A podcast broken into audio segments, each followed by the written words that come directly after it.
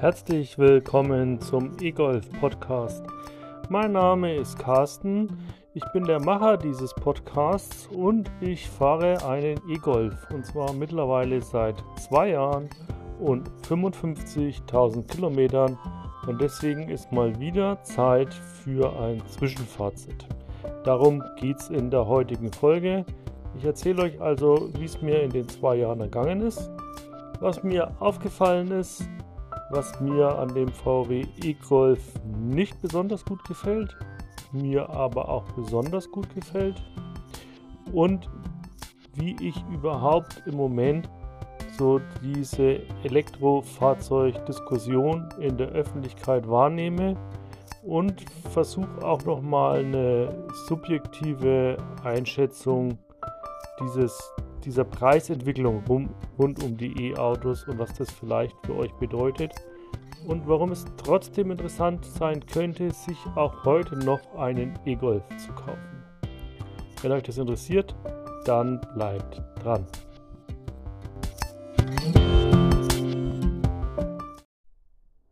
Ich steige gleich mal mit dem Fazit ein, dann können alle abschalten, die sich nur fürs Fazit interessieren. Quatsch natürlich, ne?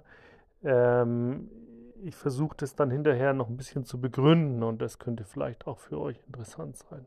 Wichtig ist, alles, was ich in den Folgen vorher erzählt habe, würde ich auch heute noch so sehen und erzählen. Also es lohnt sich durchaus auch die Folgen vorher anzuhören. Jetzt aber 55.000 Kilometer, zwei Jahre in dem E-Golf, immer noch gut. Immer noch ein tolles Auto. Ähm, immer noch das beste Auto, was ich in meinem Leben bisher besessen habe und gefahren bin. Und ich fahre nun wirklich schon seit 34 Jahren Auto. Aber es ist tatsächlich sehr fortschrittlich. Die Assistenten funktionieren alle. Die Ausstattung ist top. Ähm, das Licht in dieser Facelift-Version, um die handelt es sich ja bei meinem Golf 7, äh, ist fantastisch. Also da zeigt VW schon, was sie können, meiner Meinung nach und das Auto funktioniert auch tadellos. Kaputt waren im Laufe dieser zwei Jahre die Tankklappenöffnung. Da ist irgendein so Stellmotor drin und der hängt wohl öfters bei den Golf 7. Also das ist genau das gleiche bei den Benzinern oder Diesel. Das nimmt sich nichts, ja. Da ist die Technik genau die gleiche. Und der war mal defekt, der musste auf Garantie getauscht werden. Ansonsten gab es diese Akkuabdichtung auf Garantie. Das war mal so ein Rückruf von VW.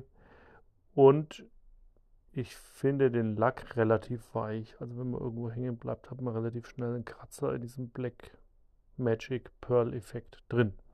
Das ist aber wirklich das Einzige, was so ich an diesem Golf bemängeln kann.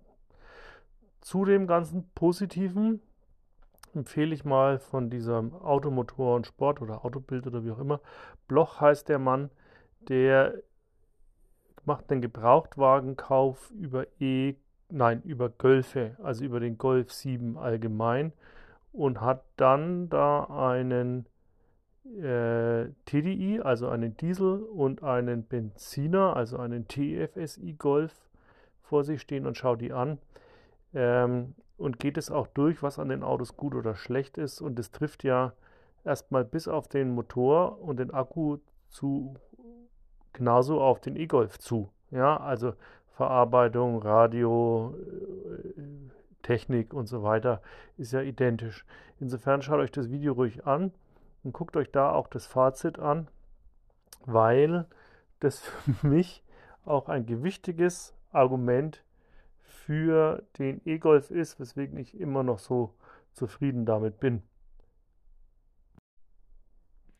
Es ist nämlich so, ähm, und da komme ich, glaube ich, nachher in, in diesen Ausblick und meinen Gedanken zur Elektromobilität echt nochmal drauf. Aber dass wenn man sich den Golf 7 anschaut, der ja nun ein Fahrzeug der Generation ist, die genau auch in diesen Abgasskandal von VW fallen, dass sich äh, die Motoren entweder wahnsinnig verkleinert haben und diese Benzin-Direkteinspritzer dann ihre technischen Probleme haben oder die Diesel wahnsinnig sauber werden mussten und deswegen jetzt Probleme mit der Abgasrückführung und dem Dieselpartikelfilter haben, sodass der E-Golf meines Erachtens nach einfach der modernste Golf ist, den es gibt, der dann bisher zumindest, und ich glaube, wenn man auch die Foren so durchliest, ähm, die wenigsten technischen Probleme hat. Und schaut euch ruhig die Foren an. Also es gibt durchaus Menschen, die jetzt 200.000 Kilometer mit dem E-Golf gefahren sind. Also auch Reichweiten, wo ich sage, jawohl, so lange muss ein Auto halten. Und die sind, bis auf Bremsen und so Zeug natürlich, ja, alle bisher ohne Probleme unterwegs. Das wünsche ich mir natürlich für mich und meinen E-Golf auch. Und ich habe aber auch den Eindruck, also mir geht es echt so, dass ich den Eindruck habe, ein qualitativ sehr hochwertiges Auto zu fahren das ich auch hoffentlich noch lange fahren werde. Genau, das mal so im Vergleich zu den anderen Golfen. Ja, ansonsten ist der Golf ein Golf und ähm, schaut euch das Video vom Bloch an. Wie gesagt, also sehr gute Qualität, die mich wirklich überzeugt hat. Was tatsächlich das größte Problem an dem E-Golf ist, äh, und da merkt man dann natürlich auch, dass er schon ein paar Jahre alt ist, ist die Ladeleistung von 40 Kilowatt ähm, und die Batteriekapazität von 35,7 oder was auch immer Kilowattstunden. Das bedeutet in der Praxis, dass das Auto mit 300 Kilometer Reichweite beworben wird und das kriegt man in der Praxis niemals hin. Ja, also im Sommer sind schon 220 Kilometer drin, aber im Winter sind es dann eher 150 Kilometer. Und das ist auch das, was mich am meisten an dem Auto stört. Die dann doch niedrige Reichweite. Die es ist einfach nicht langstreckentauglich, das Fahrzeug. Und das ist schade, ja, weil das Auto so super ist und so toll auf der Straße liegt äh, und so komfortabel ist und auch diese ganzen Features alle hat, wo man sich denkt, Hobbits mit dem Auto auf die Autobahn und ähm, mit 140 auf die Autobahn und 300, 400 Kilometer abgespult, super. Ja? Und das geht halt leider nicht, weil das Auto auf der Autobahn mit 140 irre viel, einen irre hohen Verbrauch hat. Das heißt, äh, die beste Reisegeschwindigkeit sind 110 km/h. Und das ist für die Landstraße optimal, auf der Autobahn meiner Meinung nach dann doch ermüdend. Und ähm, dann sinkt eben auch die Reichweite auf 100, 150 Kilometer und dann muss man schon wieder nachladen. Das nervt. Ja, das nervt mich richtig. Das ist schade für den E-Golf, dass das nicht besser geht. Wenn das noch besser ginge, ich habe es auch schon in anderen Podcasts erzählt, dann äh, wäre es das absolute Traumauto für mich. Denn, und das muss man auch einschränkend dazu sagen, wenn ihr euch heute neue Autos anschaut, ähm, komme ich nachher auch noch mal kurz drauf, dann bitte nicht von den ganzen Daten täuschen lassen. Ja? Selbst wenn der Akku heute äh, dann 50 Kilowattstunden groß ist und eben nicht wie beim Golf 35 Kilowattstunden groß, dann brauchen die großen, neueren Autos auch deutlich mehr. Also man kann den E-Golf sehr sparsam fahren. Und dadurch kommen wir dann doch wieder bei ähnlichen Kilometer Reichweitenleistungen raus. Also wenn ich ein anderes Elektroauto in Erwägung ziehen würde, dann würde ich nicht unter 70, 80 Kilowattstunden Akku gehen, wenn ich mir das leisten kann. Ja. Weil dann ist, glaube ich, die Reichweite so, dass man auch bei schlechtem Wetter und bei Kälte, äh, im Winter, bei Schnee weit genug kommt. Oder im Sommer auch mal auf der Autobahn 140 fahren kann und trotzdem nach München kommt von Nürnberg aus, ohne zwischenladen zu müssen. Und das sind Distanzen, wo ich sage, naja, hallo, das wäre schon schön, wenn das ein Auto schafft. Und das schafft der E-Golf nicht. Ja, das ist wirklich der größte Nachteil an dem E-Golf. Allerdings, wenn man den E-Golf jetzt mit modernen, neueren Elektroautos vergleicht, also mit einem aktuellen Skoda, mit einem aktuellen ID4, mit einem aktuellen Kia EV6, dann ist der E-Golf natürlich von gestern.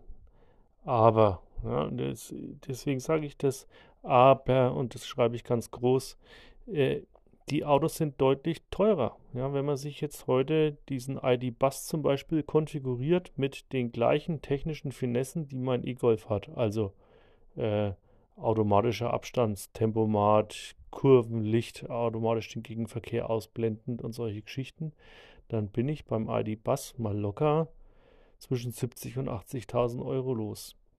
Da hat der E-Golf dann quasi fast nur ein Viertel davon gekostet.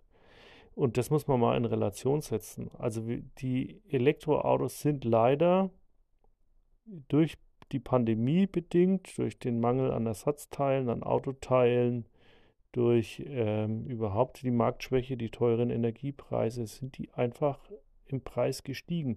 Ich hätte vermutet, es ist ein bisschen wie bei Computern. Ja? Die Technik wird besser, wird öfters eingesetzt, damit wird es billiger, äh, der Verkauf geht hoch, die Konkurrenz wird mehr, es wird auch günstiger. Und das ist leider nicht der Fall. Und das ist vielleicht auch die schlechte Nachricht für alle Kaufinteressenten des E-Golfes.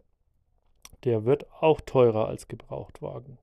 Also die Zeiten, wo man einen äh, Ionic Classic oder einen E-Golf mit um die, sagen wir mal, 20.000, 30.000 Kilometer für um die 20.000 Euro gekriegt hat, die sind rum.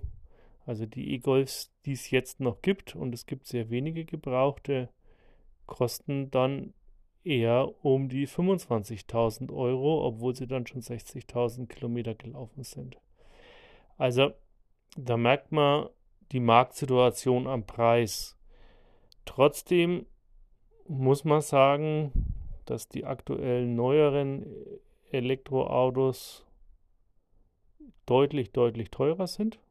Wie gesagt, teilweise drei, viermal teurer. Ich glaube nicht, dass sie drei, viermal besser sind. Das ist so das eine. Und das andere ist, dass aber auch kleine Elektroautos wie zum Beispiel der E-Up um die 20.000 Euro kosten, wenn man ihn noch herkriegt. Ne? Es gibt noch so vereinzelte Autohäuser, die haben welche auf Lager liegen und die verkaufen die dann so neu. Hier, zack, kannst gleich mitnehmen, kosten aber 20.000 Euro. Ich würde euch raten, schaut euch dazu bitte nochmal den E-Golf an in Relation. Ja, also in dieser Facelift-Variante mit den 300 äh, Kilometer Reichweite, den es dann eben teilweise hoffentlich mal wieder um die 23.000 Euro gibt, dann ist es nur wenig mehr Preis und es ist aber wirklich eine deutlich andere Fahrzeugkategorie. Das mal so zur Einordnung zu den anderen Autos. Und dann kann man vielleicht auch diesen Mangel an Reichweite und Ladeleistung ein wenig verschmerzen, wenn man nicht regelmäßig Fernstrecke fahren will. Ja, also wer ein Auto für weite Strecken sucht, der braucht sich weder den E-Up äh, noch den E-Golf anschauen. Da sind beide Autos falsch. Das ist völlig klar. Ja, aber wer was hier für die Umgebung braucht und maximal 200 Kilometer am Tag fährt, und das reicht ja wirklich in 90 Prozent aller Fälle, der ist mit dem E-Golf nach wie vor top bedient. Und jetzt komme ich noch zu zwei Themen, die so unbedingt mit dem Elektroauto zu tun haben, aber sich nicht direkt auf die Technik beziehen. Und das ist meine Erfahrung mit dem, mit dem E-Golf. Ähm, nach wie vor ist es so, dass wenn Leute auf der Autobahn dieses Elektroauto-Kennzeichen sehen, dann äh, fühlen die sich provoziert und müssen mich überholen oder müssen zumindest schneller sein als ich, auch wenn äh, wir beide schon schneller fahren, als die Geschwindigkeitsbeschränkung es zulässt. Ja, also die, die Fraktion der Elektroauto-Fans wird größer, aber irgendwie auch die Fraktion der Elektroauto-Hasser, beziehungsweise die, die Angst vor diesen Elektroautos haben. Ähm, die positive und gute Nachricht ist aber, dass ich nie Anfeindungen erlebt habe. Ja, also schon irgendwie zum einen äh, Leute, die es interessant finden oder aber auch Leute, die es völlig abwegig finden und sagen, sie würden sich niemals ein Elektroauto kaufen, was soll der Quatsch. Aber ähm, es gibt ja im Internet immer wieder so Bilder, wo beim Laden die Stecker rausgerissen wurden oder die Teslas mutwillig beschädigt wurden oder wie auch immer. Das sind also Dinge, die ich nicht, die ich nicht erlebe, ja, sondern ähm, alles gut. Und da wird äh, zumindest hier, da wo ich wohne, wie gesagt, Kleinstadt und arbeite in der Großstadt, da wird es völlig akzeptiert mittlerweile. Und das hat sich in den letzten zwei Jahren schon gewandelt. Es gehört mittlerweile auch ein bisschen zum Straßenbild dazu. Ja, also vor zwei Jahren ähm, gab es noch ein oder zwei Elektroautos hier in Langenzenn, beziehungsweise man hat das noch überhaupt nicht gewusst und war dann noch ganz erstaunt, was, das Auto fährt elektrisch, sowas geht. Die Zeiten sind vorbei. Ja, also es ist jetzt völlig klar, dass auch ein Elektroauto ein normales Auto ist, was ganz normal fährt. Und ähm, das kann man gut finden oder schlecht finden, aber angefeindet wurde ich noch nie. Also insofern, falls ihr überlegt, das ist zumindest schon mal kein Grund, der gegen ein Elektroauto spricht, sondern dafür. Und dann hätte ich abschließend noch einen anderen. Äh, ja, ich muss gestehen, ich bin noch aktiv auf Facebook, zumindest lesenderweise und betreue auch ein paar Seiten. Also insofern gucke ich da immer wieder rein. Äh, deswegen begegnen mir dann auch immer wieder diese Posts. Freiheit für meinen V8, weg mit den Grünen. Das verstehe ich überhaupt nicht. Also da geht es mir jetzt gar nicht um Politik, sondern wirklich um die Frage, wer von den Deutschen fährt denn einen V8?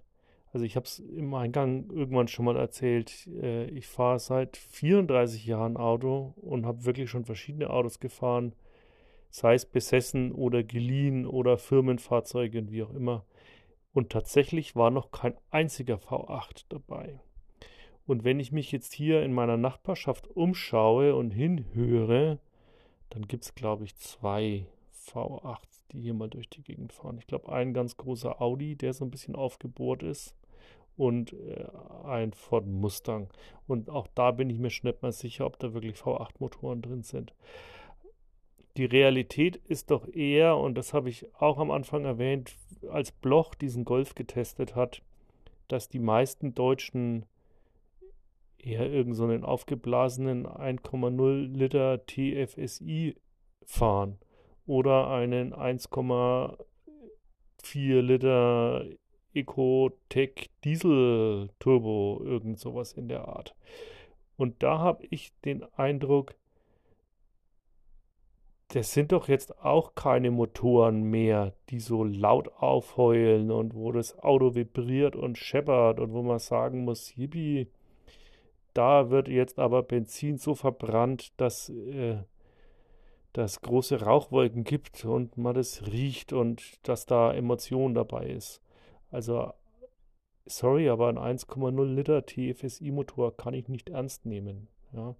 Und ähm, das ist aber die Realität. Und ich glaube, da ist ja die Technik meines Erachtens nach äh, zumindest zeigen ja diese Reparaturen und Fehleranfälligkeiten ist immer wieder schon so weit weg, ja, von diesem V8-Blubbern, ähm, dass ein Elektroauto eine gute Alternative ist, meiner Meinung nach. Und ich bereue das überhaupt nicht. Ja, also ich habe ich hab schon mal eine Folge gemacht zu meinem Motorrad. Ich fahre noch eine 1100er Guzzi ohne Cut, ohne Schallbeschränkung, ohne nix. Und ja, da reden wir, da reden wir noch von echten Motorrädern und von echten Vibrationen und von pff, da liegt Benzin in der Luft, wenn man die anlässt. Ja. Ähm, aber dann müssten wir auch bei Autos eigentlich eher dahin gehen und sagen, gut, dann ähm, fahren wir die, neun, die, die Turbodiesel von 1995, die noch ohne Dieselfilter auskamen und so. Aber das tut ja dann auch keiner.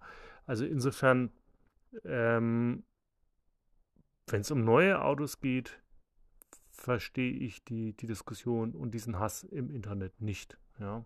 Also da äh, wird es einfach auch Zeit für für billigere, günstigere neue Elektroautos, die dann hoffentlich diese 1,0 Liter Motoren äh, ablösen und dann auch die Menschen davon überzeugen, dass das vielleicht die schickere Lösung ist.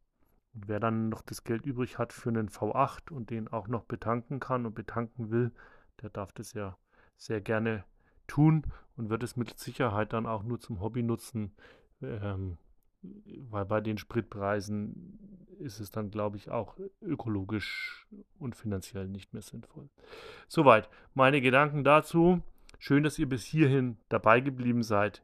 Kommen jetzt noch zum Schluss.